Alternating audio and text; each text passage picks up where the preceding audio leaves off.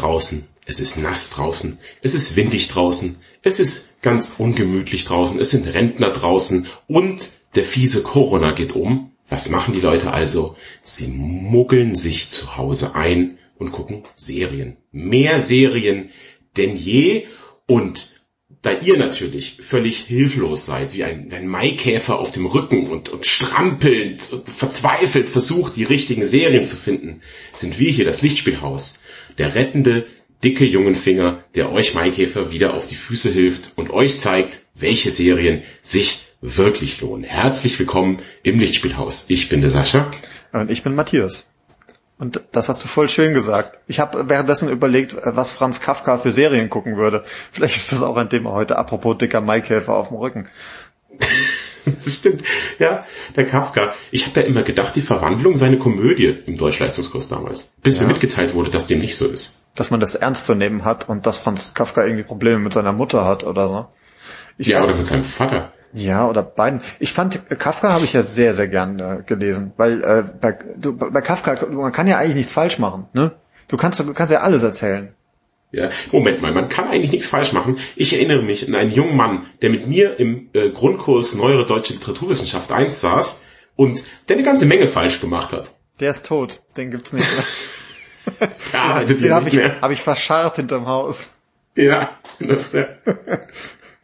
Ja, das stimmt, das stimmt. Aber da musste man wirres Zeug machen. Kannst du dich noch erinnern? Man musste irgendwie Iphigenie auf Tauris von Goethe in ein Haiku verwandeln und solche, solche, solche Fingerübungen. Das war einfach nur gemein. Das ist, das sind aber Sachen, die machen wir heute aus dem FF, ne? Ja, natürlich. Also ich habe heute Morgen schon drei Haikus auf dem Klo geschrieben. Was hat letztens jemand gesagt? Irgendwie bei Corona-Zeiten ist aufs Klo gehen auch schon Selbstverwirklichung. Gottes Willen. Das fand ich irgendwie ganz gut. Furchtbar. An dieser so. Stelle, an dieser Stelle darauf erstmal, Achtung. Ah, ein Bommerlunder. Hm. Oh Gott, oh Gott, oh Gott, oh Gott. Wie viel ist denn da noch drin, bitte? Zu viel. Äh, die Hälfte habe ich mir gerade über die Hose gekippt. Hm. So, cheers, Kinder. Prost, lass, lass dir schmecken. Also, ich finde ja diese, oh. diese Anis-Zeug ist ja ist immer schlimmer. Diese Aquavit kann ich nicht mehr, kann ich nicht mehr trinken. Oh. Neulich habe ich eine Linie getrunken wieder, ist furchtbar. Oh. Nee, Linie finde ich ganz gut. Aber ich finde Bommerlunder, also wenn ich, also ich, meine feste Überzeugung ist, da müssen wir mal bei, Herr, bei Herrn Drosten nachfragen, aber ich glaube, Bommerlunder ist auch das Einzige, was gegen Corona wirkungsvoll ist. Ja, Wirkungsvoller als eine Impfung. Der weil sogar der Corona will kein Bommerlunder haben. Nee, selbst der nicht. Ja. Nee. Ja. So, hm, aber wir sind ja auch dieser, dieser Podcast mit den Filmen und den Serien, das wissen ja viele nicht. Und deswegen, heute ist mal wieder ange, angesetzt Serientäter Teil X. Ich habe gar nicht geschaut, Teil wie viel das ist. Das heißt, wir beide setzen uns zusammen und sprechen über Serien. Denn du hast ja schon gesagt, ihr seid total hilflos da draußen und habt in der ganzen Flut von Netflix und Amazon und Disney Plus den Überblick verloren. Und wir geben euch Hoffnung und Perspektive und sagen euch, äh, welche Serien ihr denn schauen könnt, falls ihr schon alle möglichen Kram durchgeschaut habt, ähm, so, was noch übrig bleibt. Genau. Ja. Aber vorher muss ich auch noch was trinken. Achso, ähm, ja. Ja, du hast ja auch noch, du hast bestimmt ein zweites Podcast getrunken, ja. auch noch im Start, oder ist halt nur Bolunder? Nee, ich hab, ich mache auch direkt mal ein bisschen Atmo. Achtung, ich habe nämlich, äh, ich habe noch ein Bierchen da, weil es ist irgendwie Sonntagmittag und da kann ja, du lässt dir schmecken. Achtung, ah, schön mit Mjöln hier wieder aufgemacht. Und zwar dachte ich mir, ich muss mal so ein bisschen süddeutsche Atmosphäre hier bringen und habe mir ein ähm, ein Spaten geholt, ein Spaten, ein Münchner ja. Hell, habe ich entdeckt und Achtung, Mm, voll gut. Ja, das gönne ich mir jetzt mal. Schön. Da bin ich mal gespannt, wie dir das schmeckt, denn Spaten ist ja, das trinkt ja die Hauptfigur aus meinem Lieblingsfilm Care aus. Äh, Im Prolog trinkt er auch ein Spaten. Ich dachte mir mal, ach, das möchte ich auch mal probieren. Das ist ja auch allgegenwärtig. Hm. Aber irgendwie habe ich es noch nie getrunken. Jetzt bin ich mal gespannt, was du sagst. Hm, ist gut. Sehr lecker. Sehr, erinnert mich tatsächlich an München. Ich bin mir gar nicht sicher, ob ich bei denen sogar schon mal im Brauhaus drin saß und einen Spaten getrunken habe. Apropos München, habe ich erzählt, dass ich Monaco Franze komplett geschaut habe? Ja, zu Recht, das ist eine super geile Show. Ja, ähm, ich finde, man weiß heute nicht mehr so ganz, was der Franze einem eigentlich sagen will. so insgesamt. Mhm. Können wir auch gleich nochmal drüber sprechen, aber sag ja, einfach, nix. Was, was trinkst du denn eigentlich? Also bevor wir weiter über Monaco sprechen, ich finde es schön, Monaco ist einer meiner Lieblingsthemen. Ich habe heute, ich, so, ich habe mir heute selber was gemixt. Und zwar habe ich das selber erfunden auch, der sogenannte Gorilla-Kaffee. Ich muss da ein bisschen ausholen dafür. Der Gorilla-Kaffee wird eigentlich erdacht als Antikatermittel, respektive als Sportgenerations, äh, Regenerationsgetränk. Denn, also pass auf, der Gorilla-Kaffee. Es ist so, du nimmst einen großes, großes Behältnis, das man für einen Mixer benutzen kann. Oder ein Pürierstab, wenn dir der Sinn danach steht. Da kommen dann sechs Tassen Espresso rein. Oder Mokka. Ich weiß, ihr da draußen habt eine starke Meinung, was jetzt genau Espresso ist und auf wie viel Bar dir der unten rausschießt. Es ist egal. Es sind sechs Tassen Espresso, Schrägstrich Mokka. Kommen da erstmal rein. Dann ein Haufen Eiswürfel. Dann eine ganze Fuhre Mandelmilch, so eine Tasse. Sagen wir mal eine Tasse Mandelmilch. Und dann kommt ein Esslöffel Stevia rein und 30 Gramm äh, Proteinpulver, Vanille oder Schokolade, je nachdem, wie man will. Und dann wird das alles durch den Mixer gejagt. Jetzt werdet ihr sagen, Sascha, das ist ja völlig verrückt. Warum? Warum sollte man das tun? Ich kann das dir erklären. Also, und zwar, ähm, ich bin ja ein äh, Natural Born Dickerchen und deswegen muss ich leider doch immer, gerade wenn ich viel gerne Bier trinke, muss ich auch immer gucken, dass ich die Kalorien woanders einspare. Deswegen die Mandelmilch, die hat quasi keine Kalorien, also ganz wenige. Ja, ein halber Liter hat irgendwie 30, 40, 50, ist ganz egal. Und äh, Stevia, guter Zuckerersatz, schmeckt trotzdem genauso gut. Und das Proteinpulver bringt schon genug Geschmack her. Und jetzt habe ich hier einen halben Liter absolut köstlichen Shake. Schmeckt wie ein Milchshake. Wie ein Milchshake schmeckt es, ist ganz bekömmlich ähm, hat fast keine Kalorien, sättigt aber ein bisschen wegen dem Proteinpulver da drin. Also man kann es auch gut als Snack hernehmen und gerade wenn man verkatert ist, kann man ja festes Essen oft nicht behalten. Da ist dann eben dieser Gorilla-Kaffee perfekt. Oder nach dem Sport schön, hast du deine Protein, hast den Kaffee, bist wieder fit, ist alles wieder gut. Und ich habe es im Vorgespräch dir schon erzählt, ich war zwei Stunden die Kinder durch den Wald geschoben und habe noch eine Stunde CrossFit gemacht. Und zur Belohnung gibt es jetzt hier schön zum Podcast, gibt es den, den Gorilla-Kaffee. Absolut lecker. Schmeckt großartig, fantastisch. Kannst du dich noch erinnern, als wir früher immer im Power Kaffee getrunken haben in Augsburg auf dem ja, Marktplatz? Da habe ich ja. doch immer diesen White Mocker Schoko Cappuccino getrunken. Ja. Diesen Riesentrum. Ja. Genau. So ungefähr schmeckt diese ganze Geschichte. Ja. Nur hatte der White Mocha 450 Kalorien und fast kein Kaffee drin. und der hat jetzt irgendwie 100 Kalorien und sechs Tassen Espresso drin und noch Protein und macht dich noch satt. Das also da kriege ich, krieg ich gefühlt erstmal Herzrasen direkt. Ja, du musst natürlich, also du kannst den Kaffee auch entsprechend anpassen. Also ich bin ja ein reiner Kaffee-Junkie, wie, wie, wie der geneigte Hörer ja weiß. Ähm, und deswegen lässt mich das relativ kalt. Für mich ist es so ein leichtes, leichtes Kitzeln, Kitzeln unter, unter der Zunge. Ähm, aber du kannst ja auch einfach zwei Senseo da rein tun. Und dann ist das auch in Ordnung. Wir haben da schon mal drüber gesprochen. Machst du, machst du deinen Kaffee mit der Senseo oder hast du so eine Bialetti oder was, wie machst du das? Also ich habe eine, eine Cafetière. Weißt du, wo man halt so ein italienisches Ding oder Cafeterol, wie man sagt. So eine silberne Kanne ist das. Für auf den Herd. Oder? Ja, genau. Genau. Und da mache ich meinen Kaffee. Ähm, halt morgens eben die kompletten sechs Tassen in ein Gefäß und los geht's. Ähm, aber wenn ich so am Nachmittag dann Bock auf so einen kleinen Kaffee hab, dann mache ich natürlich nicht die ganze Cafetière fertig, sondern lass mir einfach so ein Senseo raus. Ich finde so ein schwarzer Senseo, das schmeckt jetzt nicht besonders geil, aber ich bin auch kein Kaffeesnob. Hm. Also mein Morgenkaffee, wo den ich in der Cafetière mache, da gebe ich mir, da gebe nämlich feinstes Pulver, mal das frisch am Morgen, ähm, die Bohnen mal ich frisch und gebe mir total Mühe und das ist ein kleines Ritual mit der mit der Cafetière da bin ich dann schon sehr, sehr pingelig und mache den richtig gut. Aber so am Nachmittag so ein schneller Senseo, zack, auf geht's auf die Hand, das, das finde ich auch okay. Das ist das Kaffee-Äquivalent der räudigen Currywurst. Nein, das stimmt. Ich habe ja, ich habe ja hier so ein, ich habe ja so einen kleinen Vollautomat ähm, und das ist auch echt ganz fein, so ne, schön Bohnen oben drin und dann wird das frisch gemahlen mhm. und durch was. Der hat jetzt aber auch schon ein paar Jährchen auf dem Buckel und mein Problem ist halt einfach, der ist an manchen Stellen einfach irgendwie undicht. Das heißt, da in diesem, in diesem Auffangbehälter, ne, da wo die, die gepressten äh, Bohnen quasi rauskommen, da ja. steht jetzt immer so Wasser drin und äh, das ist alle, also es ist okay, aber es ist halt nicht mehr so geil wie am Anfang. Und jetzt nee, wird eklig, das stimmt. So, genau. Das, ich meine, das ist generell bei diesen Automaten das Problem, dass du immer Wasser irgendwo stehen hast und so. Mhm. Naja, jetzt bin ich überlegen, was ich als nächstes mache und ich hatte halt auch äh, von, ich weiß gar nicht, hier italienische Kaffeemarke äh, einfügen, habe ich gesehen, ähm, dass die so eine so einen kleinen, ähm, ähm, ich sag mal, mit so einem Sieb, ne? Äh, Siebträgermaschine, so eine kleine haben, wo ich auch Ja. dachte so, ah, das wäre ganz geil, dann hole ich mir so eine, so eine Kaffeemühle und mach dann schön durch die Siebträgermaschine mir morgens mein, da kommt ja nicht richtig Kaffee raus, ne? Das ist ja eigentlich auch Es- Espresso, was da rauskommt. Den müsste Ja. man da halt irgendwie, also mehr Flüssigkeit reinmachen, dass da dann, weil ich mag, ich will kein Espresso trinken eigentlich. Ich mag Kaffee trinken. Ich habe gerne eine schöne große Tasse Kaffee. Aber gleichzeitig will ich aber die Kaffeequalität aus so einem geilen Siebträger-Ding haben. Das ist echt schwierig. Und dich dran zu gewöhnen, eine schöne große Tasse Espresso zu trinken? Ja, weiß ich nicht. Das ist mir, glaube ich, dann zu viel. Ich, ich muss da noch ein bisschen dran rumexperimentieren. Bei meinem letzten Job, den ich hatte, da hatten wir so eine riesen, riesen, riesen ähm, Barista-Style Kaffeemaschine stehen. Weißt du, so richtig so ein fettes, silbernes Ding, wie es normal in diesen Kaffeehäusern rumsteht, wo wir uns selbst den Kaffee machen konnten. Und das war halt so gut, was da rauskam. Und dem, dem ähm, träume ich so ein bisschen hinterher noch die ganze Zeit. Das ist schwierig für mich. Aber das lohnt sich ja nicht für einen alleine daheim. Das Nee. dauert ja, bis es heiß ist und bis es dann passt und sowas. Ja, vor das, allem, weil die Liebste trinkt keinen Kaffee hier. So, da Ja, trinke ich halt alleine. Das ist voll der Quatsch. Was trinkt denn die Tonfrau? Trinkt die Tee dann immer? Die trinkt viel, also wir trinken ja sowieso insgesamt viel Tee, aber sie trinkt dann halt, sie macht sich dann höchstens mal morgens einen Schwarztee oder sowas. Das ist auch lecker, nichts dagegen, aber es ist halt kein Kaffee, ne? Es ist, es ist halt eben kein Kaffee. Das ist richtig. Es ist leider absolut wahr.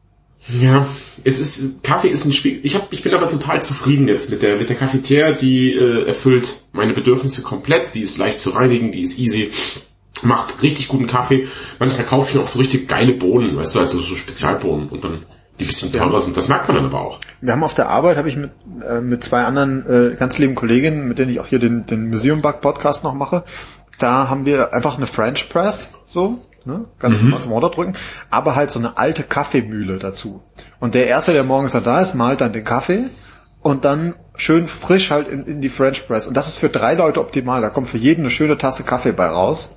Aber für eine Person ist natürlich so eine French Press schon wieder viel zu viel. Das ist voll der Quatsch. Nee, ich glaube, die French Press ist die Antwort. Das ist, das ist die Antwort.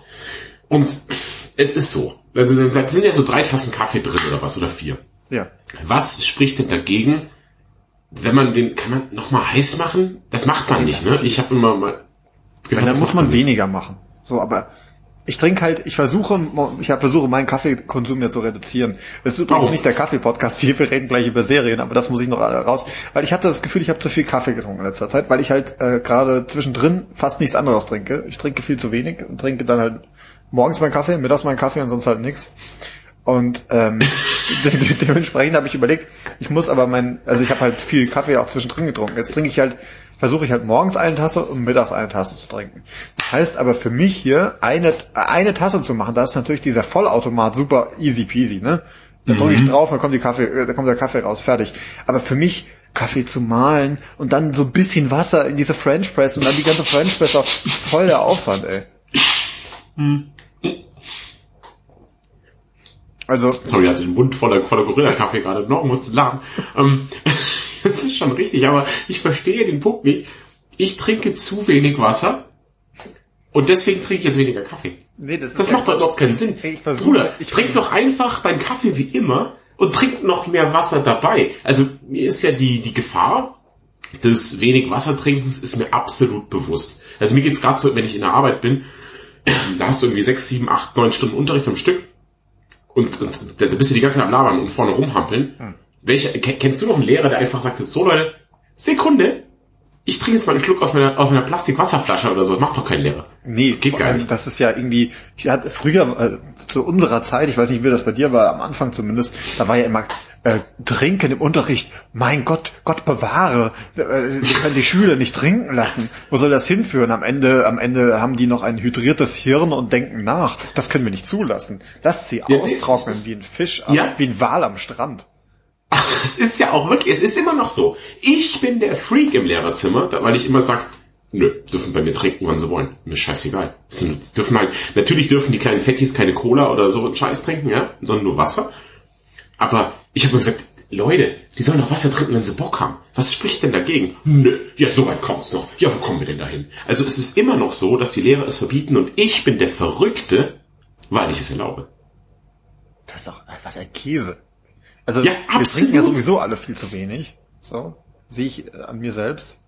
Also. Ja, deswegen, also ich verstehe nicht, warum du aber gut, das sei mal dahingestellt. So, jetzt pass auf, jetzt meine Tipps. Ähm, du bist ja auch ein reiner Zocker.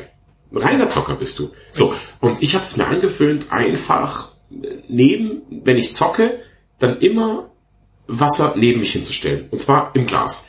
Und dann trinkst du das auch. Ladezeit, boom, trinkst einen Schluck. Tor geschossen, boom, trinkst einen Schluck. Äh, machst dies, trinkst einen Schluck. Dann ist das Glas leer. Wenn es leer ist, fülle ich sofort wieder auf. Und so baller ich dann schon mal in so einer Session in einer Liter weg. Ja, du musst es dir einfach hinstellen. Du, man greift automatisch zu. Ja.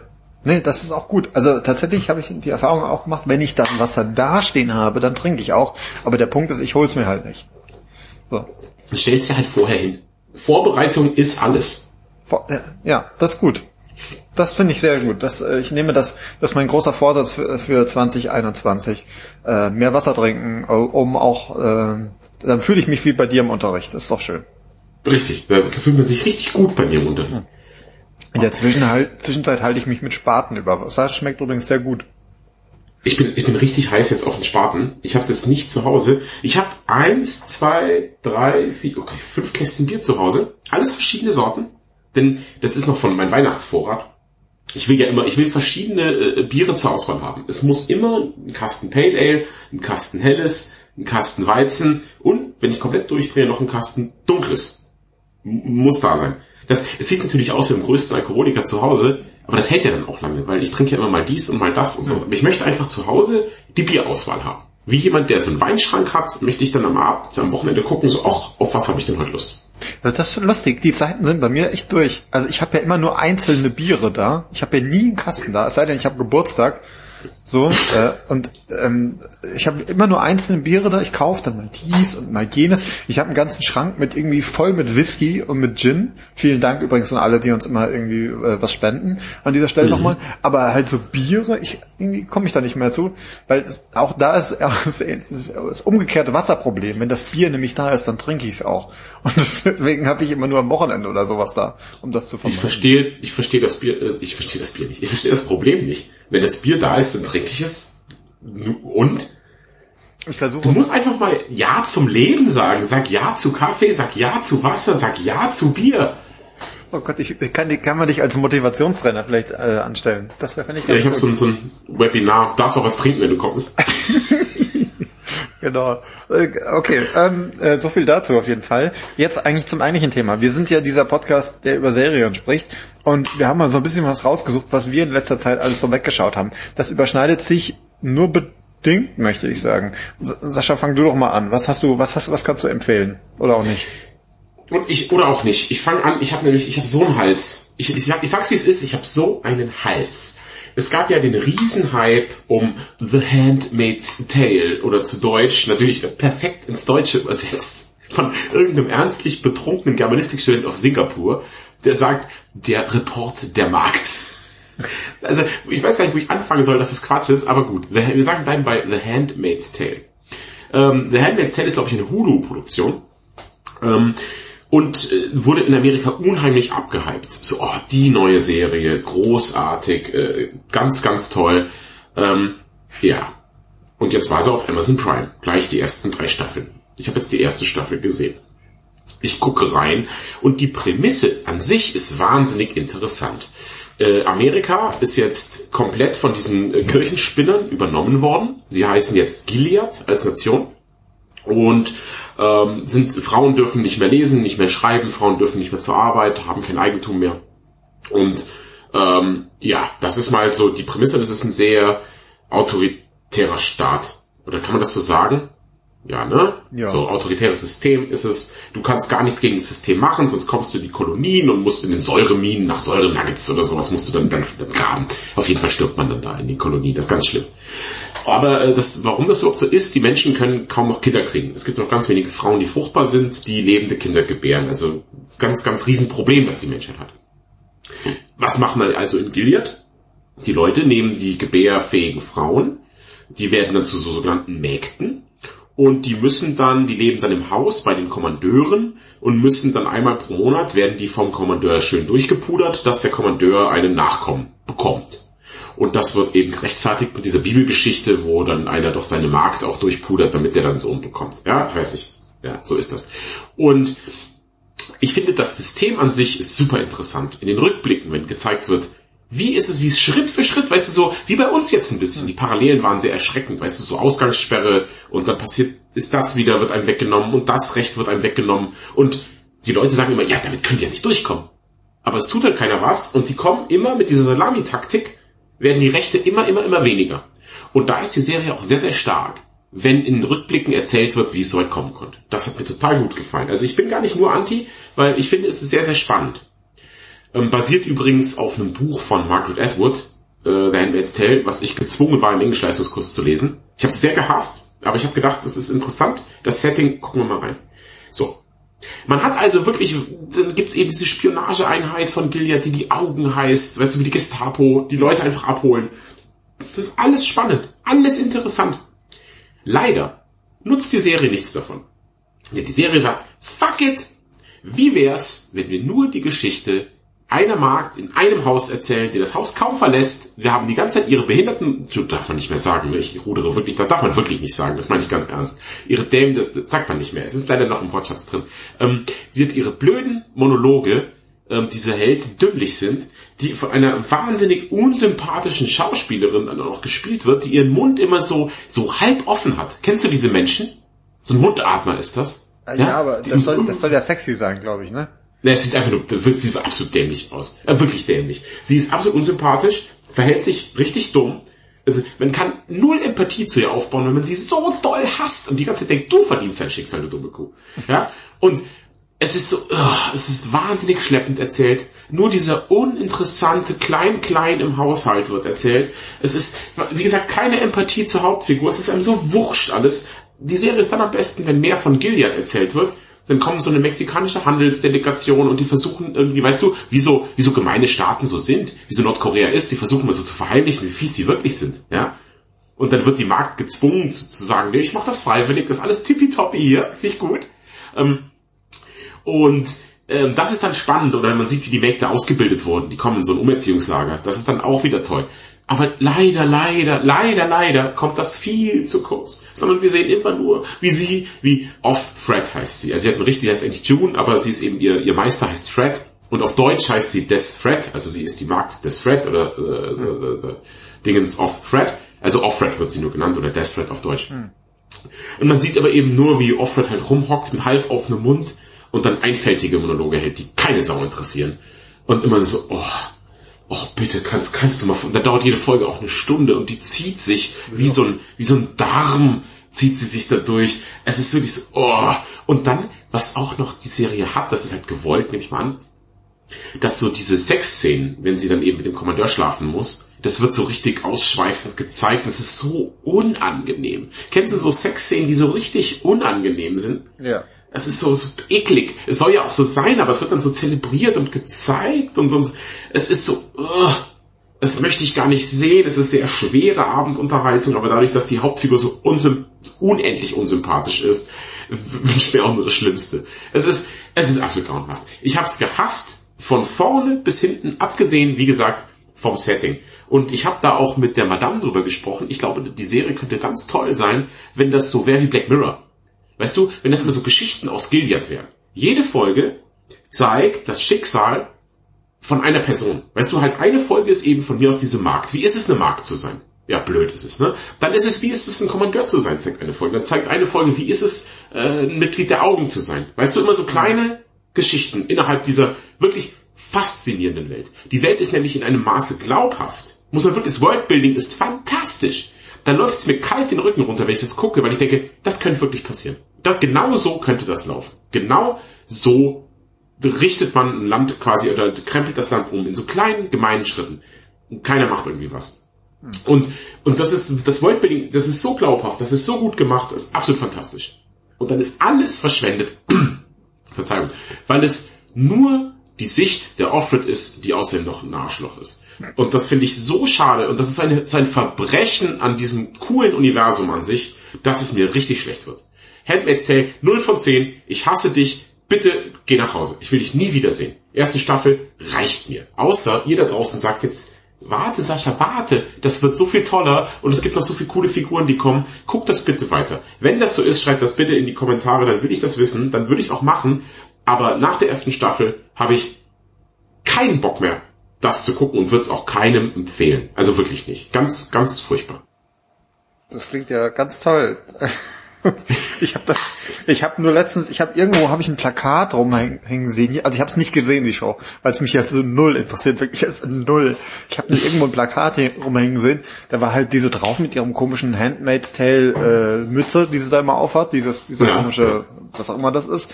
Und dann stand irgendwie sowas da wie sie ist wieder da. Und ich dachte mir, ich wusste nicht mal, dass sie weg war. Ja. So, also mir ist diese ganze Show tatsächlich ziemlich wurscht. Also ich kann nachvollziehen, dass das irgendwie interessant ist, diese, diese Welt und so.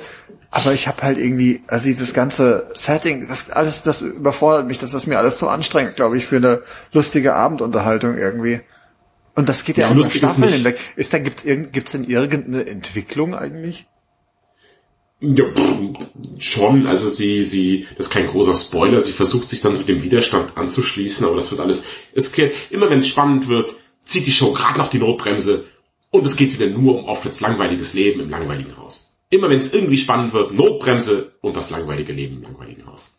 Also die Serie schafft es sehr, sehr gut, die Spannung zu verhindern. Ja, das ist aber nicht so geil irgendwie. Nee, nee. Also wirklich, guckt das bitte nicht. Außer es wird noch gut, dann sagt mir Bescheid, aber nach der ersten Staffel bin ich, was das angeht, absolut bedient und habe da überhaupt keinen Bock mehr drauf. Okay, äh, da, okay, ich werfe mal, ich werfe mal was anderes äh, hier in den Ring, vielleicht. Und zwar was, was ich äh, geschaut habe, auch erst skeptisch und am Ende habe ich es geliebt, bis auf die allerletzte Folge. Aber darüber äh, kann man wahrscheinlich bei vielen Serien streiten, so ob die letzten Folgen immer so gelungen sind oder nicht. Mhm. Und zwar äh, Sabrina oder um genauer zu sein, The Chilling, äh, Chilling Adventures of Sabrina.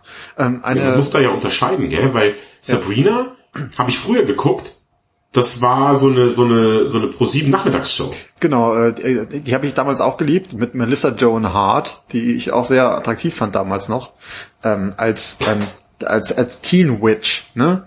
Also ähm, die, die genau, also man muss mal so anfangen. Sabrina ist wohl eigentlich eine Comicvorlage von Archie Comics, die ja auch so ein paar Klassiker, äh, glaube ich, im Programm haben, wenn man sich da irgendwie keine Ahnung rein. Äh, rein ist nicht Riverdale? Ja, so, das ist nämlich genau der Witz. Das ist mehr oder weniger das gleiche Universum und es gibt sogar Überschneidungen und der ein oder so. andere Riverdale-Charakter schaut auch mal bei Sabrina vorbei.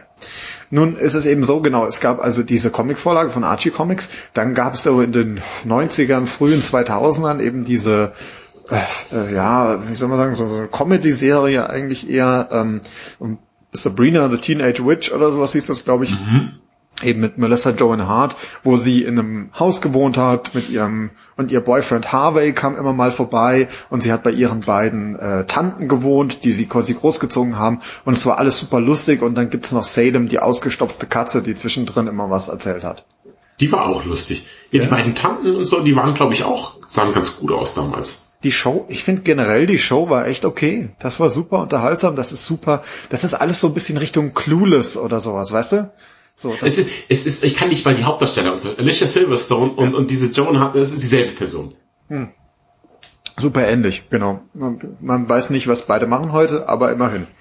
Ich finde auch Clueless kannst noch gucken. Nur ganz kurz, aber weiter bitte. Hm, total. Ich fand auch Alicia, Alicia Silverstone ziemlich cool. Ähm, ja. Die, ja. Naja, davon abgesehen hat äh, Netflix das Ganze jetzt eben neu aufgelegt nochmal. Und zwar basierend auf den Comics. Und deswegen heißt es jetzt auch bewusst The Chilling Adventures mhm. of Sabrina.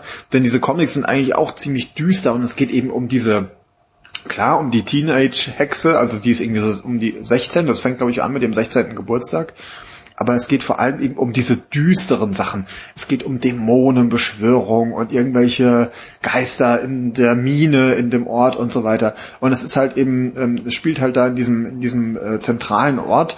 Ähm, und da ist es eben so, dass quasi, da, da ist auch so ein bisschen wie bei Buffy, ne? Das ist eben auch dieser Ort und da ist irgendwie ein Zugang zur Hölle in der Nähe und so weiter. Hm, kommen da Buffy-Vibes auch so ein bisschen durch ne, so, Weil so ein großer Buffy-Fan. Ja, so ein bisschen definitiv, weil es geht dann auch eben um äh, um die Schule, auf der sie dann noch sind und sie hat halt irgendwie so ein paar paar Freunde, eben ihren, ihren Boyfriend Harvey am Anfang und irgendwie noch noch so eine so eine so eine Clique eben und ähm, ja, die erleben natürlich allerlei Abenteuer und in jeder Staffel gibt es irgendwie so das ein, ein großes Böses, was über alle hereinbricht. Äh, irgendwie in der einen Staffel ist es, sind es eher so eine Art, ähm, ursprüngliche Naturdämonen, die irgendwie wieder kommen. Also so nach dem Motto, äh, das ursprüngliche Dunkel, was, äh, was Leute früher oder im Mittelalter viel Angst hatten.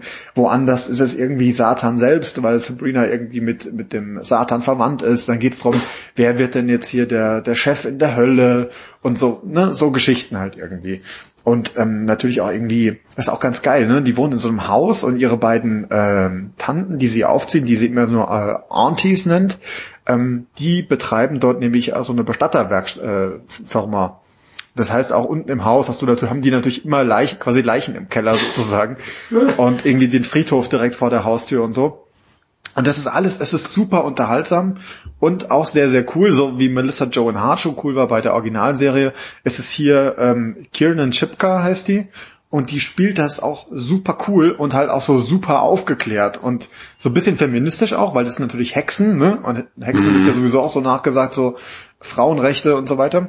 Und das ist, die, die spielt das ganz fantastisch, ist super cool drauf. Und was weiß ich, dann kommt dann sowas wie, ja, es ist dein 16. Geburtstag, du musst deinen Namen in das äh, Book of the Beast schreiben. Quasi, sie verschreibt sich dem Satan, um ihre Hexenfähigkeiten zu bekommen.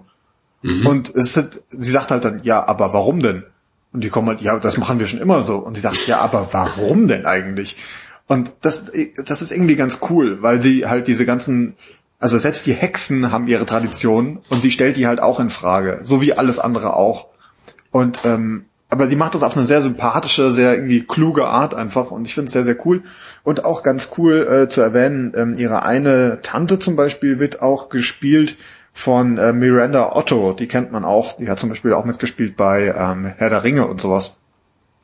Äh, genau. Miranda Otto. Ja. Äh, nie gehört. Ja, wenn du ein Bild siehst, äh, erkennst du sie auf jeden Fall. Ich glaube, ich mache jetzt mal, ich mach ähm, Research mal jetzt mal Genau, und äh, ganz cool spielt auch noch mit Richard Coyle, den man kennt äh, als äh, Murdoch aus, ähm, aus Coupling. Der Typ mit der mit den Locken.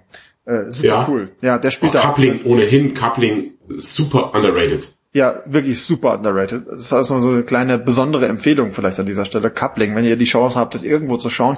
Ich glaube, irgendwie bei Amazon Prime kann man für ein paar Euro sich die Folgen auch ziehen. Äh, sehr, sehr cool. Coupling. Genau. Weißt du, wer der Showrunner war bei Coupling? Äh, der, nee. Der Typ Steve halt. Ach wirklich, ja tatsächlich. Ja. ja. So der auch für Dr. Who die ganzen geilen Sachen geschrieben hat. Genau, Dr. Who und Sherlock und alles. Der hat ja. Coupling gemacht. So, das spricht für Qualität. Davon abgesehen, also Sabrina, ich habe, es gibt vier Staffeln und jetzt ist auch wirklich Ende. Also die letzte kam jetzt gerade Anfang des Jahres raus. Ähm, ich kann wirklich die komplette Show, ich kann sie sehr super empfehlen. Es ist auch wirklich, es ist ein, so ein Universum, was Spaß macht. Ähm, es ist natürlich, hat so ein bisschen Teenage-Vibes auch mit dabei, also auch für, für so ein jüngeres Publikum. Man kann die Show wirklich gut durchgucken und dann kann man sie auch in den Schrank stellen, dann ist auch gut. Aber ich hatte wirklich sehr viel Spaß, so lange ich sie gesehen habe. Ja, du sagst, sie stellt immer so alles in Frage und ist so ein bisschen anti. Das wird ja auch sehr leicht, sehr nervig. Ja, aber in dem Fall gar nicht, weil sie es, ich meine, sie macht es auf eine sehr, sehr coole Art irgendwie. Auch so, wo man es irgendwie nachvollziehen kann, warum sie das irgendwie macht. Und auch ihre, ähm, ihre Leute, die sie so mit sich, um sich rum hat, ihre Clique ist sehr, sehr cool. Die entwickeln sich auch alle so ein bisschen über die Show. Ähm, aber nicht zu viel, dass man denkt so, äh, die, plötzlich machen die ganz andere Sachen, als sie es vorher gemacht haben. Mhm, es mhm. gibt in der Schule gibt zum Beispiel so eine Dreiergruppe, die heißt uh, The Weird Sisters nennen die sich. Das sind so drei Mädels, die halt so ein bisschen ne, so hochnäsig sind, weil Sabrina geht zur Hälfte auf die normale Schule und zur Hälfte auf diese Hexen sonst was Schule. Und dann ist auch das, ne, wie kriegt sie das hin mit dem Verhältnis von den beiden Sachen, weil es ganz unterschiedlich ist und sie sagt halt, äh, warum muss ich mich denn zwischen dem einen und dem anderen entscheiden? Ich kann doch beides machen. Das finde ich irgendwie auch eine ganz gute, ganz gute Herangehensweise. Finde ich ganz cool. Ja, so wie mit Wasser und Kaffee, ne? Ja, so, geht nämlich beides. Und Bier. Ja, auch. genau, also Sabrina für, für, aus meiner Sicht auf jeden Fall eine absolute Schauempfehlung. Kann man gut gucken und wie gesagt, ich habe jetzt mal eine Folge Riverdale geschaut. Ich weiß nicht, hast du Riverdale geguckt? Noch nie, aber ich könnte mir vorstellen, dass mir das gefällt. Hm. Also ich habe die erste Folge jetzt geschaut, weil ich, Sabrina war durch und ich dachte, okay, wenn das das gleiche Universum ist, ne, Archie Comics und auch erzählerisch das gleiche, mhm. könnte das geil sein. Und dann habe ich die erste Folge geschaut und dachte so, boah, ist das klassisch. Es ist alles so, ich habe das Gefühl, das habe ich alles schon mal gesehen und fand super uninteressant. Und jetzt geht die irgendwie in die vierte, fünfte Staffel und ich denke mir, krass, irgendwas muss, irgendwas muss passieren in dieser Show, dass die Leute das so geil finden. Oder bin ich einfach zu alt? Ja, es gibt so Dinge, die klicken einfach nicht mehr. Ich habe es ja gerade schon im Vorges Vorgespräch erzählt. Ich habe meiner Tochter jetzt Frozen gezeigt zum ersten Mal. Hier die Eiskönigin. Weil ich hatte ihn selber noch nie gesehen. Meine Tochter ist jetzt im Alter und habe gedacht, komm. Und ich habe dann geschaut und, und es war so, nach, nach, nach zwei Stunden oder was, 90 Minuten lang gedauert, dass ich, ja, war, war ein Film. Weil es halt ein Animationsfilm, wie jeder andere auch. Der hatte nichts Besonderes, der war okay, hat jetzt nicht genervt, aber war halt ganz normaler Film. Und meine Tochter saß neben mir Kopf explodiert. Explodiert. Und, und seitdem ist nur noch Anna Elsa und ich bin immer Anna und sie ist Elsa und wir sind hier unterwegs und natürlich, als jetzt geschneit hat, mussten wir raus, minus 8, 8000 Grad, wie auf Rot war es da draußen, aber wir mussten einen Olaf bauen draußen, unbedingt. Ich natürlich Karotte in der Tasche und alles und dann auf geht's. Ja, haben wir gemacht. Aber sie ist verrückt geworden davon. Für sie ist es der beste Film aller Zeiten. Sie will nichts anderes mehr, mehr haben im Leben. Für sie ist es das größte Highlight, wenn sie ein bisschen, paar Minuten Frozen am Wochenende mal gucken darf, ist es schon, ist absolut Traum. Und vielleicht ist das so, man ist, irgendwann klickt das nicht mehr. Irgendwann versteht man es nicht mehr. Es gibt da, ich habe das bei Musik, gibt's das irgendwie, da gibt's auch einen Fachbegriff, der fällt mir da leider gar nicht ein. Das ist ähm, bis zum gewissen Alter kann man neue Musik akzeptieren und danach klingt alles andere einfach nur noch wie, wie Krach für einen und man bezieht sich immer nur noch auf die alte Musik. Das fängt so Mitte 30, glaube ich, tatsächlich an. Und das ist, ist, ist schon wahr. Stell dir mal vor jetzt so, ich weiß ja nicht, wie sehr du da drin, ich bin ja noch sehr drin im Musikgame durch äh, meine Kundschaft. Hm. Selbstverständlich. Und da ist so Capital, Capital Bra, ist natürlich mega angesagt und, und wird überall, wird der, wird der gepumpt und ich bin so, das ist, das ist das Schlimmste, was ich je gehört habe. Das ist ja absolut grauenhaft. Jedes Sound klingt gleich, absolute Scheiße ist das. Das ist wirklich, ich sag's wie es ist, das ist, das ist wirklich schrecklich. Aber die Kundschaft feiert's ab.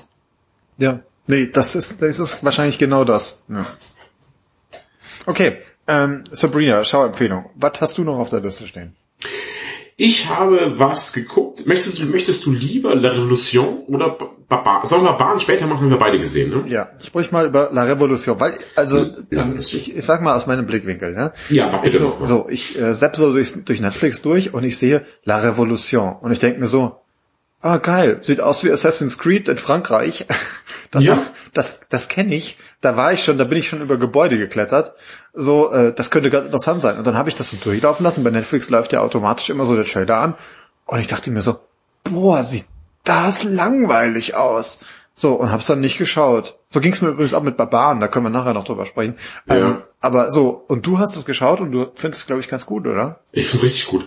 Ähm, ich, mir geht's ganz anders. Ich habe den Trailer gesehen und habe mir gedacht, scheiß die Wand an, sieht das geil aus. Man hat diese Schneelandschaft und dann haben sie diese geilen Steinschlosspistolen, liebe ich ja ohnehin, liebe ich ganz doll. Und dann ballert die den Adligen ab und dann spritzt dieses blaue Blut auf den Schnee. Und das fand ich so geil. Den Trailer fand ich mega. Dann die erste, pass auf, schau dir mal die erste Szene an. Die erste Szene knallt richtig. Also sie macht richtig Spaß. Ähm, und da habe ich es angeschaut.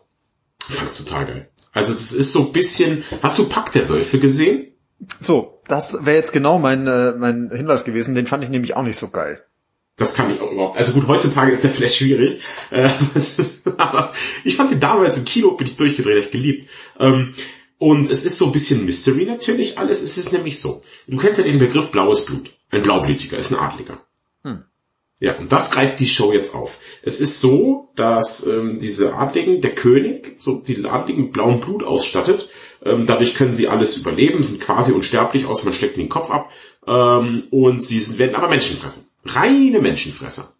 Und so. Und das natürlich fressen die halt auch die normalen Menschen und da geht es so ein bisschen drum, das Geheimnis wird so aufgedeckt. Das ist auch in der ersten Staffel, ist noch gar nichts groß geklärt. Das sind jetzt auch nur Vermutungen. Und die Revolution startet auch nicht. Spoiler-Alarm, erste Staffel. Die Show heißt so, ist noch keine Revolution am Start. Aber man, man, man kommt so langsam auf das Geheimnis des blauen Blutes, man, man, man, man beleuchtet das Ganze so ein bisschen ähm, und eine der Hauptfiguren ist auch infiziert damit. Ähm, da haben natürlich auch, die haben geile Kräfte mit dem blauen Blut, die sind so super stark, also man, das ist schon auch drin. Und das führt uns auch zur Action. Die Action ist richtig geil.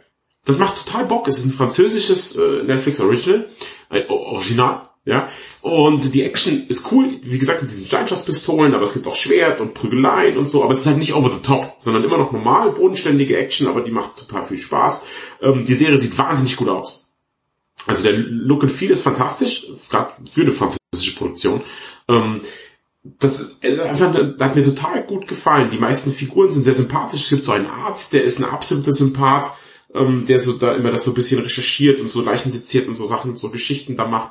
Und ähm, die, also wie gesagt, die Figuren sind liebenswert, die Action ist toll, die Show sieht sehr, sehr gut aus, sie ist sehr, sehr spannend erzählt, es ist ein wahnsinnig interessanter Ansatz äh, an, an eine Sache, die schon wie die Revolution ja schon tausendmal durchgekaut wurde, ist ein ganz, ganz frischer Take da, da, daran und so. Deswegen kann ich das absolut empfehlen. Mir hat das total viel Spaß gemacht und ich freue mich riesig auf die zweite Staffel davon. Sind auch, glaube ich, nur sind irgendwie sieben, acht Folgen oder so, ihr schnell gesehen. Ich finde, das klingt jetzt tatsächlich überraschend interessant. Als ich den Trailer gesehen habe, habe ich davon überhaupt nichts mitbekommen.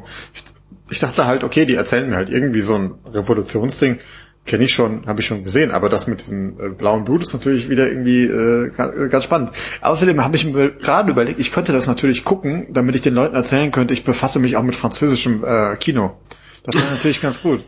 Ja, das stimmt. Kannst du in Berlin ein bisschen, ein bisschen angeben. Genau. Es ist ja fast, ist ja eigentlich äh, französischer, französisch, französisches Kino ist ja eigentlich quasi Arthouse. Ne? Kann man so sagen eigentlich. Ja. Ich habe ja schon mal gesagt, liebes Frankreich, ein gut aussehender, depressiver Mann in Schwarz-Weiß, der raucht, ist nicht genug für einen Film. Hm. Gezeichnet alle. Okay, aber das klingt tatsächlich ganz, äh, ganz gut jetzt. Also deutlich besser, als ich es erwartet hatte. Wie gesagt. Ja, das ist auch was für dich. Das gefällt dir, glaube ich, richtig, weil wir haben so Mystery drin, weißt du, so ein bisschen übernatürlich, aber nicht komplett over the top. Ähm, es müsste eigentlich voll dein Ding sein. Ja, das klingt auf jeden Fall so. Äh, äh, apropos, ein bisschen Mystery und geheimnisvoll und, und, ein bisschen over the top, das ist, ist eigentlich eine gute, gute Überleitung. Dann könnte ich ja, lass uns mal weiter. Und zwar zu Truth Seekers. Ähm, eine äh, Amazon-Produktion in diesem Fall ähm, mit den beiden fantastischen Nick Frost und Simon Peck. Ähm, und es sind teilweise, naja, nicht ganz die Hauptfiguren, also äh, Nick Frost schon, Simon Peck hat so eine kleine Nebenrolle und wir mhm. lieben die ja, wir beide. Lieben äh, wir ganz, ganz, ganz doll ganz, ganz arg äh, aus Hot Fuzz äh, und Shaun of the Dead und ähm, äh, wie sie alle heißen. Ich habe gestern noch The Slaughterhouse Rules geschaut auf Netflix. Das ist auch so, eine, so ein Teenie-Horror, sonst was Film, wo die beiden auch mitspielen und beide Produzenten waren. Kann ich auch empfehlen. Netter kleiner den Film. Den nie was von gehört. Ja, habe ich seit gestern gibt's den irgendwie, glaube ich, äh, auf Netflix. Schaut euch das an. Da geht's drum, es ist so eine so eine Elite-Schule in England und äh, ähm, geheimnisvolle Sachen, die da vorgehen und irgendwo ist so eine Art äh, auf Englisch sagt man Sinkhole, also irgendwie so ein, so ein, so ein Loch, das im Wald nähe, in der Nähe der Schule entsteht und dort äh, entstehen komische Sachen. Und ja, auf jeden Fall Simon Peck und Nick Frost haben es beide zusammen produziert und äh, sind ein netter Film. Genau. Davon abgesehen Truth Seekers, äh, eine Produktion für Amazon und es hat so ein bisschen so ein viel wie bisschen wie Akte X. Ich habe das glaube ich schon mal von äh, berichtet. Die Geschichte ist folgendes: Es gibt einen, also äh, die Hauptfigur ist äh, Nick Frost und er spielt jemanden, der arbeitet für so einen Telekommunikationskonzern. Und zwar nicht irgendwo im Büro, sondern er ist einer von den Leuten, die in so, äh, in so Fahrzeugen durch die Gegend fahren und mal den Leuten das Internet wieder in Gang bringen. So. Gleichzeitig ist er aber auch so ein Verschwörung, also eigentlich würde man sagen Verschwörungstheoretiker, nur mit dem Unterschied, dass er ausnahmsweise mal recht hat. Und ist kein, ist Corona-Leugner. Ja, äh, im Zweifelsfall würde man das auch denken. Und das ist halt ganz geil irgendwie, weil ähm, die fahren halt irgendwie dann durch die Gegend und bereiten nämlich irgendwie vor, weil ich glaube irgendwie, wie war das, äh, 6G oder sowas wird installiert bei den Leuten. Äh, und ähm, gleichzeitig äh, entdeckt er aber immer bei seinen Sachen, also er hat so einen neuen, neuen Kollegen, der mit ihm unterwegs ist und er, er hat so einen YouTube-Channel und der YouTube-Channel hat quasi null Follower gefühlt und ähm, wo er halt seine Geschichten erzählt. Und seitdem dieser Typ aber bei ihm mit dem Wagen sitzt, entdeckt er quasi bei jedem Einsatz, den er hat, irgendwelche geheimnisvollen Sachen. Und das hat immer entweder so ein bisschen was mit Technologie, Geistern, Science Fiction, Mystery, also so alles so ein bisschen miteinander verbaselt, ähm, mhm. hat es was zu tun. Und es ist halt, du hast jede Folge eine einzelne Geschichte, so wie bei Akte X auch. Und es führt sich aber, aber zu einem großen Ganzen zusammen. Und das gleichzeitig mit diesem so einem britischen Humor auch irgendwie noch und diesem Verweis auf diese moderne 5G-Debatte, wo die Leute ja auch denken, oh Gott, 5G, da wird Bill Gates chippt uns und so Geschichten, ne? Und das kommt. Wahnsinn, was da los ist wieder. Ich weiß auch nicht, was das soll. Und das kommt halt irgendwie da alles zusammen. Es ist super lustig, es ist gruselig so ein bisschen auch, es ist Mystery, es ist eine Gesamtgeschichte. Also ich kann, Truth Seekers kann ich auch allen nur empfehlen super geile Show. Aber wie passt Simon Peck da rein? Äh, da rein? Du hast ja gesagt, der spielt eine Nebenrolle. Ja, Simon Peck spielt mit, der spielt quasi den also der arbeitet ähm, im, im Office von diesem Telefon, Telefonkonzern, ist ein hohes Tier und ähm, quasi äh, Nick Frost holt sich immer die Aufträge ab. Also Simon Peck sagt halt so, hier fahr mal in den äh, Ort sowieso, sowieso, da geht das WLAN bei dem Herrn sowieso nicht.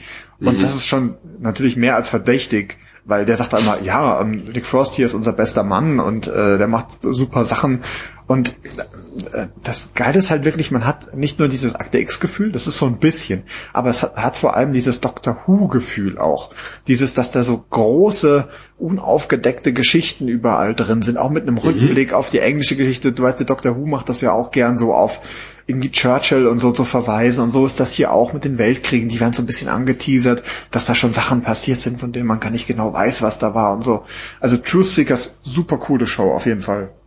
Wie viele Folgen hat das? Weißt du es auswendig? Äh, kann ich dir nicht auswendig sagen. Ist aber auch eine, gar nicht so viel. Also erstmal überrascht. Ich glaube, wahrscheinlich in anderthalb Wochen ist man da durch. Und ich hatte mir auch, ich dachte, es kommt noch mehr, aber also es wird auch noch mehr geben, so ist mein letzter Stand zumindest. Aber ähm, ja, also super, super coole Show. Also auch mal eine Show, wo ich sage, Amazon hat richtig, also hat was richtig gemacht. Gut investiert, mhm. sehr, sehr cool. Bin, dann schaue ich mir das, glaube ich, mal an. Ich bin ja übrigens der Meinung, dass zehn Folgen die ideale Länge für eine Staffel ist. Ich finde, dass diese 26 Folgenstaffeln, das ist einfach viel zu viel. Das ja. ist einfach Quatsch. Definitiv. Ich habe jetzt gerade angefangen hier äh, The Expanse zu schauen, die Staffel 5 oder was das ist? 4 oder 5? Mhm. Äh, The Expanse, ich liebe das ja, die Show, die ist, ist wirklich fantastisch. Ähm, aber jetzt die neueste Staffel ist, ich, da bin ich fast schon, ähm, also die hat glaube ich acht Folgen oder sowas und ich, das tut mir fast ein bisschen leid. Ich hätte gerne ein paar mehr gehabt, einfach weil es so gut ist. Da kannst du, das ist jetzt nicht geplant. Also das steht ja nicht in unserem Skript, aber The Expanse, ein Arbeitskollege, also einer, der kein Spacko ist, sondern ein guter, hat mir auch neulich davon erzählt. Und jeder, jeder, jeder, mit dem ich je gesprochen habe, der The Expanse, es ist so, ich habe das Gefühl, The Expanse ist so Game of Thrones, nur mit schlechterer PR.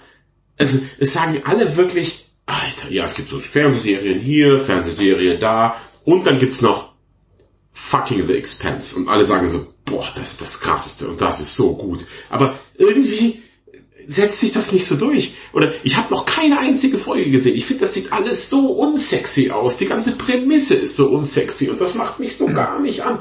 Du kennst, wir sind jetzt ganz, ganz alte, alte Freunde sind wir. Du kennst mich wirklich sehr, sehr gut.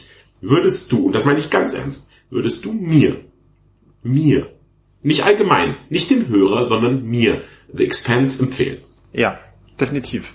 Und ich kann dir auch sagen, also es gibt einen, der Hauptgrund ist, ich habe in den letzten zehn Jahren, das sage ich so, weil es so ist, letzten zehn Jahren nicht so geile Weltraum-Action gesehen wie bei The Expanse.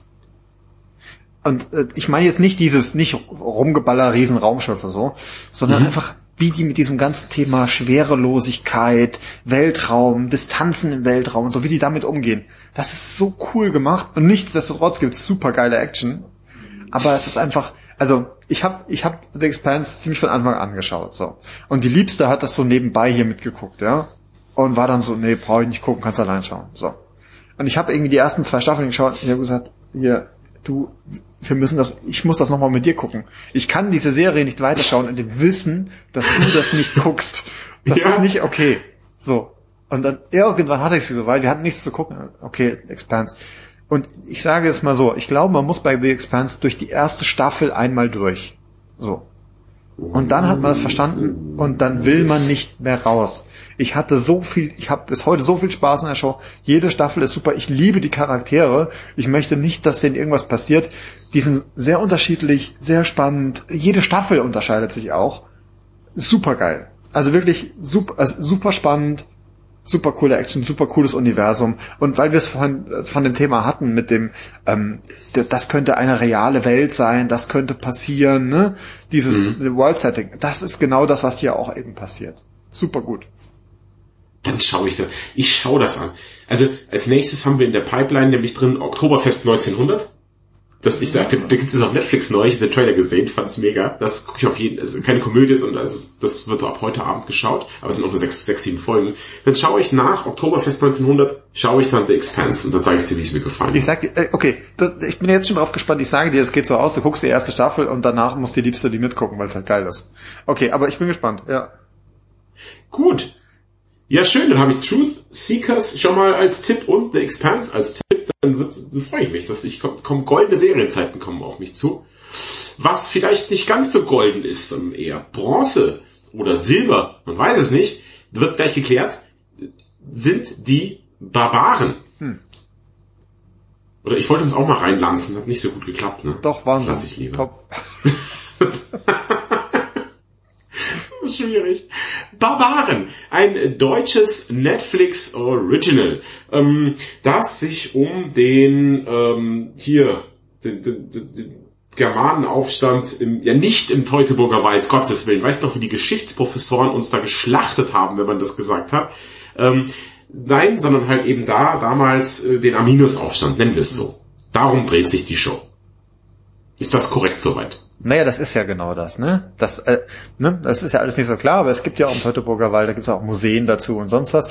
Genau. Ähm, es geht um die, genau diesen, diesen äh, Arminius-Aufstand gegen Varus, äh, gegen die Römer im Teutoburger Wald um diese Schlacht und es geht um die Vorgeschichte. Also wie kommt Arminius überhaupt dahin, die germanischen Stämme, wer auch immer das ist, äh, zu vereinen und gegen das mächtige, allumfassende Rom zu führen. Du hast das, du hast ja das erste Staffel fertig geschaut. Ich, mir fehlen noch zwei Folgen. Ja. Und so, es, es begab sich aber zu der Zeit, dass du gesagt hast, ich habe das geschaut, das ist voll gut, guck du das auch mal. Und ich habe gesagt, Na, voll gut, nee, ich habe gesagt, das liefert, das ist falsch. Voll gut ist ist nicht richtig. Ich habe gesagt, dass darüber kann man gut sprechen. Darüber kann man gut sprechen. Ich bin selber, ich bin zwiegespalten. Ich bin Janusköpfig, was die Serie angeht. Ei, ei, ei, ei. So, man ja. muss mal sagen, es ist eine deutsche Netflix-Produktion. So. Das ist schon ja, mal das Erste. Das sind große Fußstapfen, weil Dark einfach nur übertrieben geil war. So, ich bin ja bei Dark, da sind wir schon beim Thema, ich bin bei Dark nicht über Folge 1 rausgekommen, weil ich es so sau langweilig fand. Das kann ich nicht glauben. Hör jetzt auf. Das sagst du nur, um mich zu provozieren. Nee, es ist so. Ich fand irgendwie alle unsympathisch und das ganze Thema hat mich nicht angefixt. Ich habe ich hab, gestern habe ich zur Liebsten gesagt, du, ich habe das Gefühl, wir müssen Dark nochmal schauen. Ich habe irgendwo gelesen, das sei so geil und äh, eine der besten Serien aller Zeiten. Ja, es ist absolut, absoluter Fakt. Ist ein absoluter Fakt. Dark ist so krass. Und dass du dich dem verweigerst, das ist, du musst vielleicht einfach drüber hinwegkommen, und das ist auch eines der Hauptprobleme, die Barbaren hat, in Barbaren noch deutlich mehr als Dark, ist, dass wir eben deutsche Schauspieler haben. Und wir haben in Deutschland das Problem, dass wir zwei, also wir haben diese alte Schule. Das sind die Theaterdarsteller, die mit einem Korken im Mund ähm, das Sprechen gelernt haben und genauso in einem Kinofilm oder aber auch einer Serie artikulieren. Und das klingt dann einfach nur schlecht und deutsch und richtig dumm. Und dann haben wir eben diese New School, wo die Leute reden, wie sie halt reden, wie der amerikanische Ansatz an Film und Fernsehen eher ist. Und Wobei in Dark ist das noch vermischt. Weil ich mir überlegt habe, dass du ja jetzt dann den Leuten sagen kannst, dass du Barbaren im O-Ton geschaut hast. Das ist richtig, das kann ich, kann ich sagen. Ich habe Barbaren im O-Ton, genau, auch mal was im O-Ton geguckt. Und da haben wir schon das erste Problem von Barbaren. Ich finde, Barbaren sieht gut aus. Du kannst äh, dagegen den Look von Barbaren kannst du wenig sagen. Die sehen aus wie Barbaren. Die haben übrigens alle ein Gewichtsproblem, aber dazu später mehr. Ähm, ähm, so, wir haben den, der Look von Barbaren passt, aber wie die Leute sprechen, ich finde, das klingt irgendwie alles wie so RTL 2 am Nachmittag, wenn die Barbaren sich unterhalten. Irgendwie klingt das unglaubwürdig. Wie ging dir das dann, wie die sprechen? Ja, also man muss mal generell sagen, erstmal zur Sprache, ganz geil, die Barbaren sprechen halt Deutsch und der Römer spricht halt Latein. Und zwar so ein so ein, so ein Alltagslatein. Das ist irgendwie genau, so ein vernuscheltes. Ja. Das ist so ein halbes Italienisch, was die sprechen. Ja. Ich finde, das ist wirklich, das klingt so wie Latein, wie man sich vorstellen kann, so wurde das gesprochen. Ja, das klingt halt nicht so wie, da zitiert einer Plinius oder so, ne? Sondern wirklich so Alltagslatein. Das ist echt geil. Aber mhm. die Deutschen, man muss, ich glaube, also es liegt nicht mal dran, wie sie sprechen, sondern auch was sie sagen. Weil im Vergleich, ich habe das Gefühl, im Vergleich zu englischen Serien, sie sagen, was sie meinen und äh, also die, die sind so furchtbar direkt, habe ich das Gefühl in allem, was sie sagen. Also das ist nicht, es wird nicht erzählt oder so, man bekommt das Gefühl, was sie meinen, sondern sie sagen das halt einfach. Ich finde das nicht gut, ich bin traurig, wir müssen kämpfen. Und anstatt halt irgendwie mal irgendein geiles Zeug zu sagen, labern die halt so langweiligen Kram. Wobei ich übrigens das Gefühl habe, dass die drei Hauptcharaktere, man muss sagen, also es gibt halt den, den ähm, Arminius, der ursprünglich mal Germane war, dann großgezogen worden ist äh, von den von den äh, ne, äh, von den von den Römern Römer? und ja. jetzt dann plötzlich wieder zurückkommt und dann gibt's irgendwie noch seine eine Freundin und ein Freund von ihm, die irgendwie bei den Germanen sind. Ich habe das Gefühl, die haben allen Sprachfehler. Die reden ganz komisch. Ja, also, ne, das ist nicht so schlecht, also es passt irgendwie da rein, aber man denkt, die reden schon ein bisschen so, als ob sie die Zähne zusammen, die ganze Zeit und irgendwie ist das alles ein bisschen komisch. Ja, und, geht mir, das ist mein größtes Problem damit, wie die sprechen. Die sprechen immer so, so Till Schweiger all over the place, habe ich das Gefühl. Ja, New, New Till Schweiger School of Acting, da kommt die her. Also das ist wirklich ganz merkwürdig. Und ja, ja. die sind alle, ich finde, die sind gut gecastet, die passen in die Rollen, ist alles schön und gut. Aber mein größtes Problem dieser Show ist generell, sie hat, äh, sie hat so zwei, zwei Richtungen. Äh, ich habe das Gefühl, auf der einen Seite machen die so alles richtig, nehmen so, die sind, äh, oder geben sich Mühe, historisch korrekt zu sein, von den Klamotten, von denen, wie die auftreten, alles. Und zwischendrin fallen sie aber in so super klassische Erzählmuster zurück dann sind die Barbaren, benehmen sich auch super barbarig, dann ist irgendwie ein Fest und dann muss natürlich irgendeine die Möpse rausholen, weil es sind ja Wilde, die zeigen ja die Möpse. Ganz im Vergleich natürlich zu den Römern, die das nie machen würden. Nein, nein, nein. So. Und das ist halt so, irgendwie so, da habe ich das Gefühl, das habe ich schon mal gesehen irgendwie. Ja, ähm, ich muss sagen, trotzdem hat's mich, wenn man alles zusammenzählt, trotzdem war ich noch gut unterhalten und würde mir auch eine zweite Staffel von Barbaren angucken. Ähm, wenn man mal drüber hinweg ist, wie die reden, ab dann läuft's eigentlich. Ich finde, ab da ist dann ganz cool, so die Kämpfe passen auch, das finde ich absolut in Ordnung. Ich finde eben, wie gesagt, die Show sieht sehr gut aus. Das ist alles, äh, finde ich alles, alles okay. Die Motivation der Figuren, verstehe ich. Ist dir aufgefallen, dass von den Germanen ganz viele übergewichtig sind? Ganz, ganz viele sind übergewichtig. Der Häuptling ist der dickste von allen. Und dann geht's aber auch so weiter. Also irgendwie hat da fast jeder so ein Gewichtsproblem.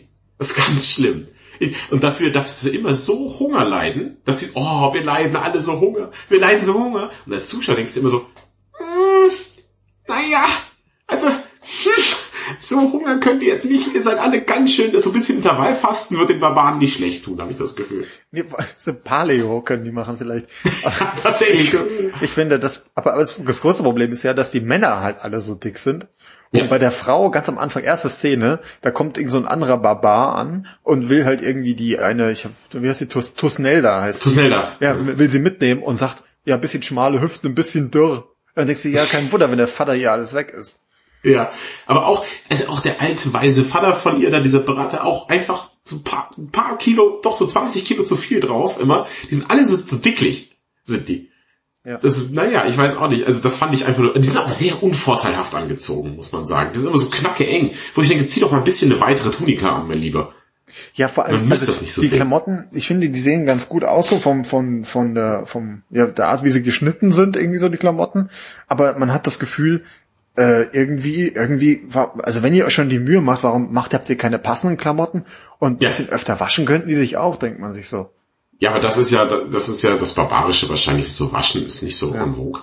Also es ist halt, ich meine, die, das was das, das was wir heute von den Barbaren wissen ist, also oder was lange erzählt worden ist, ist ja das, was Cäsar hier in seinem De Bello Gallico erzählt hat, dass die alle so wild sind und so, so.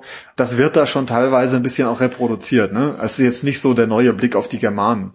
Ähm, Ach nee, aber muss man auch nicht sein. Ich meine, das ist ja nicht jeder wie du, ein studierter Historiker, der sich auch tatsächlich im Gegensatz zu mir tatsächlich auskennt. Ähm, von daher, dem normalen Zuschauer ist ja recht wurscht, der Blick auf die Barbaren, der, dem reicht das ja, wenn das so gezeigt wird. Das stimmt wahrscheinlich auch, aber das, ich habe ich hab die Show ja erst nicht geschaut, bis du gesagt hast, nee, guck mal. Weil ja. ich mir dachte so, boah ey, jetzt das, was ihr mir jetzt über die, die Barbaren erzählen wollt, ist, ist wieder Schlacht im Teutoburger Wald also wenn man irgendwas, glaube ich, über die Germanen mitbekommen hat, dann ist das eben genau das. Und ich dachte mir so, oh, könnt ihr nicht eine andere Geschichte erzählen? Ich will das nicht gucken. Ich will nicht schon wieder sehen, wie Varus da irgendwie auf den Sack kriegt. Das ist doch voll langweilig. Aber die erzählen es tatsächlich ganz gut. Also überraschend ja. bisher. Also ich muss, mein Fazit ist auch wirklich, ich fand die schon gut. Mir hat sie ganz gut gefallen. Ich habe sie gerne geguckt, wenn man mal darüber hinwegkommt, wie die sprechen. ich Schweiger School of Acting, ähm, dann, dann, dann passt das auch. Also das kann man durchaus gucken. Ich finde es einfach schön, dass Deutschland, das mittlerweile, oh, eine neue deutsche Serie ist nicht wie früher so, äh, mhm. sondern es ist so, oh, eine neue deutsche Serie, habe ich Lust. Ich finde, die deutschen Serien haben sich wahnsinnig gemacht. Da kannst du nichts sagen. Das ging damals eben los mit so, mit so kleinen Oden wie einem Tatortreiniger, einem Stromberg und solchen Geschichten, äh, hat sich weitergezogen über Pastewka. Und, und dann sind wir aus der Comedy langsam entwachsen und haben auch sehr, sehr schöne Dramaserien oder eben auch Sci-Fi-Serien wie jetzt Dark oder jetzt haben wir auch mal eine Historienserie wie Barbaren. Das ist gut produziertes Fernsehen, das ist sehr, sehr gut gemacht und es muss nicht immer Tatort sein. Tatort, du bist überholt, niemand mag dich, komm bitte nie mehr zurück, alle hassen dich. Und ja. deswegen, bitte, Tatort, schau mal, wie man, wie man Serien machen kann, wie gut die Deutschen das mittlerweile machen. Und immer neue deutsche Serie, ich habe richtig Lust. Ich habe richtig Lust, die zu gucken. Ja, nee, das stimmt schon. Ich, ich finde es nur lustig, mir ist ein bisschen aufgefallen, ich glaube, das war halt für Netflix, ne? Die gucken natürlich auch, was können sie machen. Ist natürlich sowas wie äh, die Barbaren eine sichere Wette. Da haben sie irgendwie das Freilichtmuseum hinter Tupfing gemietet und lassen die den Rest des Tages durch den Odenwald stampfen. Das kostet die halt wahrscheinlich ungefähr keinen Euro.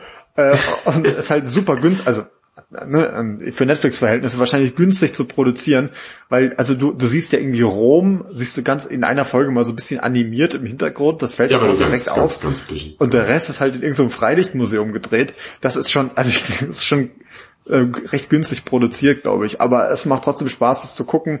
Ähm, ja, nee, das ist echt okay. Ich finde so ein bisschen den, den, also es ist keine Überraschung, dass Arminius sich irgendwann gegen die Römer stellt, ne, auch wenn er da aufgezogen worden ist, ist ein bisschen unmotiviert, finde ich so. Ich hatte gedacht, in dem Moment eigentlich hätte er eher seine Germanenfreunde abschlachten müssen, macht er aber nicht, weil er irgendwie, keine Ahnung, familiäre Bande oder so. Ja, ja, ich schwöre aber auch auf Seiten der Römer. Die Römer sind viel besser. Hm. Naja, so ist es nun mal. Aber Barbaren, kann man durchaus gucken und, und Dark muss man gucken, Alter. Irgendwann musst du dich mal aufraffen und das durchziehen. Also, Kannst du, okay, das vielleicht jetzt zum Abschluss an, von dieser Folge. Warum sollte ich denn Dark gucken? Weil es die durchdachteste und intelligenteste Show ist, die ich je gesehen habe. Diese Show ist ein Schweizer Uhrwerk. Da findest du so gut wie kein Plothole, kein gar nichts. Alles, was passiert, alles, was passiert, hat einen Grund, der vielleicht erst eine Staffel später ersichtlich wird, aber dann wenn das, wenn der letzte Mosaiksteinchen reinfällt, siehst du das große Ganze und denkst leck mich am Arsch, ist das gut gemacht.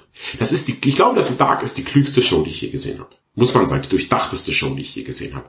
Und auch so, so Foreshadowing, was dir am Anfang gar nicht auffällt. Kleinigkeiten. Weißt du? In der Art, wie sie sprechen, irgendwie so, so einen, ich will jetzt gar nichts, ich will gar nichts verraten. Dark davon will ich nichts verraten. Aber so Kleinigkeiten in Dialogen, die einem auffallen, das ist so, wo man sich denkt, boah, und dann wird da später noch ein Schuh draus aus der ganzen Sache. Weißt du, das spiegelt sich dann später, dieser Dialog irgendwo anders. Oder, oder, Dark ist auch eine Show, über die ich dann tagelang noch nachgedacht habe, die wirklich mein Gehirn verschwurbelt hat, wo ich dachte, boah, ich, wenn ich noch weiter drüber nachdenke, dann werde ich, komme ich in die Glasmühle irgendwie, ja. Aber das, das ist so, so, so durchdacht und so gut geschrieben. Man merkt einfach, dass die Show, als sie angefangen, als sie das pitchen wollten, waren alle drei Staffeln fertig. Also das war nicht irgendwie so, das zieht sich, sondern der hat gesagt, wir brauchen drei Staffeln. Das sind die Staffeln, das passiert in den Folgen. Genauso ist es. Keine mehr, keine weniger. Und das ist auch wirklich, also das ist das, ist das klügste Fernsehen der Welt. Für mich jetzt, also wahrscheinlich die Leute draußen, oh, aber guck dir mal von Hidetaki Miyazaki, den hier Xing Shang Shang Super Asia-Film an, der ist wirklich durchdacht. Ja, das ist die Originalversion von Lost.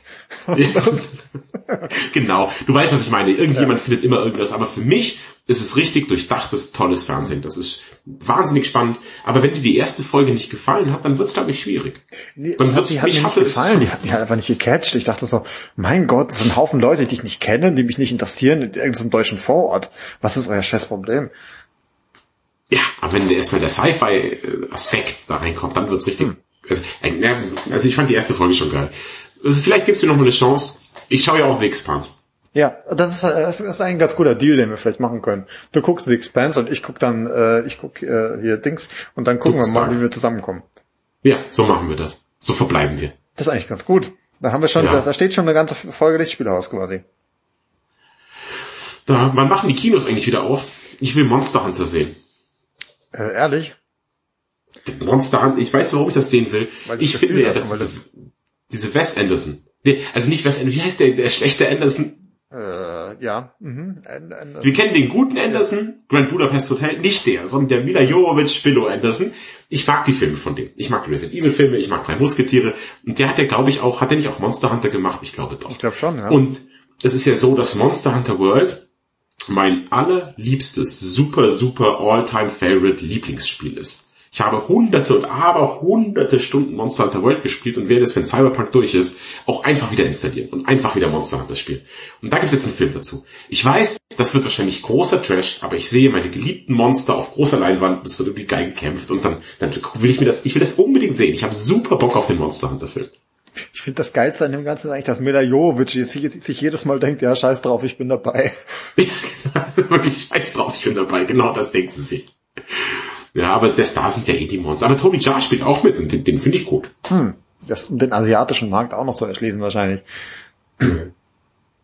Davon abgesehen, ja. ja, warum nicht? keine Ahnung. Also. Ich habe gestern über Kino nachgedacht und dachte mir so, ist es mir scheißegal, ob ihr jemals wieder aufmacht. Das ist, klingt ziemlich fies, aber im Endeffekt bin ich auch zufrieden, wenn ich Black Widow hier auf der Couch gucken kann. Nee, ich will ins Kino.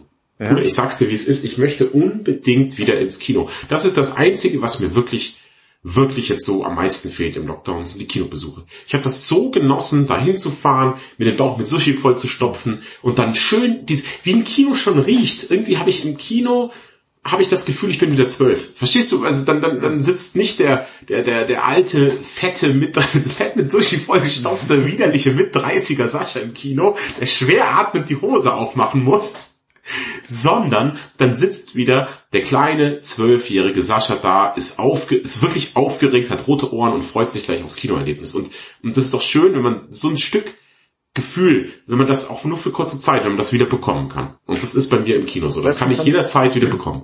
Letztens haben sie irgendwo auch gemeint, äh, es gibt äh, Leute, die, die befürchten, dass die Leute sich vom Kino entwöhnen. Das kann ich irgendwie nachvollziehen. Also ich, wie gesagt, ich bin gerade nicht so äh, psyched auch drauf, ins Kino zu gehen, weil ich denke, wenn ich das hier auf meinem schönen neuen großen Fernseher auch zu Hause gucken kann. Auf der anderen Seite, wenn du davon berichtest, so das catcht mich dann natürlich irgendwie schon. Es kommt immer ein bisschen auf den Film an. Es ist, ne, es ist wie bei Marvel. Also an sich will man Marvel schon auf der großen Leinwand sehen. Auf der anderen Seite sind da so viele Assis und ich bin froh, wenn ich es hier zu Hause gucken kann. Ah. Das stimmt, die Assis sind ein Problem. Weißt du, was Kino macht? Kino muss sich neu erfinden. Kino muss zu einem, zu einer Deluxe-Veranstaltung werden. Man geht nicht ins Kino, weil ich diesen Film sehen will, sondern ich will diesen Film im Kino sehen. Das bedeutet riesig, das Kino muss kosten 35 Euro. 35 hm. Euro. Riesige Sitze, absoluter Luxus. Service an den Tisch. All you can drink. Scheißegal. You name it. Einfach großer Preis, hm. aber dafür ein rundum super Luxuspaket. Verstehst du, was ich meine? Hm. So Dass Abend. man sagt, ist mir so wie, egal. Diesen Abend in der Oper. Ne? Ge äh, genau so. so ich Abend in der Dann mache ich mich auch schick und setze mich in meine Loge da oben äh, so äh, dann dann genieße ich das. Das ist was Besonderes, genau. Das finde ich auch. Genau, und das das möchte ich von meinem Kinobesuch haben. Das ist halt was, das, die Assis zahlen da nicht so viel Geld für ein Luxuskino, für irgendwie sowas, weißt du? Das ist die wenn irgendwas, das die Assis draußen hält, hätte ich halt gern. Weißt du, so eine Zweiklassengesellschaft. Es gibt schon noch das normale Kino von mir aus, wo halt der Pöbel reingeht für seine 10, 15 Euro, was weiß ich. Aber dann noch das 40 Euro Kino, wo halt all inclusive und einfach Wahnsinn. Einfach nur Wahnsinn, dass dann eben, wo eben die, die, die, die Asis nicht reinkommen. Ich habe das Gefühl, The Handman's Tale hat ein bisschen auf dich abgefärbt, kann das sein? Wieso denn? Also, ich möchte nur meinen Film in Ruhe gucken. Der Satz endete mit, ich hätte gerne eine Zweiklassengesellschaft. ja, im Kino. Im Kino hätte ich die gerne. Ja. Ich meine, es ist jetzt alles für mich ist ja auch, ich bin Familienvater, ich baue ein Haus, für mich sind jetzt auch 40 Euro kein Pappenstiel. Ähm, aber das wäre es mir halt wert für ein besonderes Kinoerlebnis. Damit du dir Frozen 3 angucken kannst. Ach Gott, oh Gott, oh Gott, der, den schauen wir dann Disney Plus äh, im, im, Stream. Da ja. kommt das ja alles jetzt mittlerweile rein. Ja, aber wo Disney Plus, wir müssen demnächst mal über WandaVision sprechen, weil ich bin äh, schockverliebt in diese Serie tatsächlich. Ich habe überhaupt keinen Bock, ich habe keine Folge gesehen. Ich habe den Trailer gesehen, der sieht aus wie Hundescheiße. Das ist Wahnsinn. Das ist tatsächlich mit das Beste, was ich seit langem gesehen habe. Es ist absurd unterhaltsam, absurd mysteriös.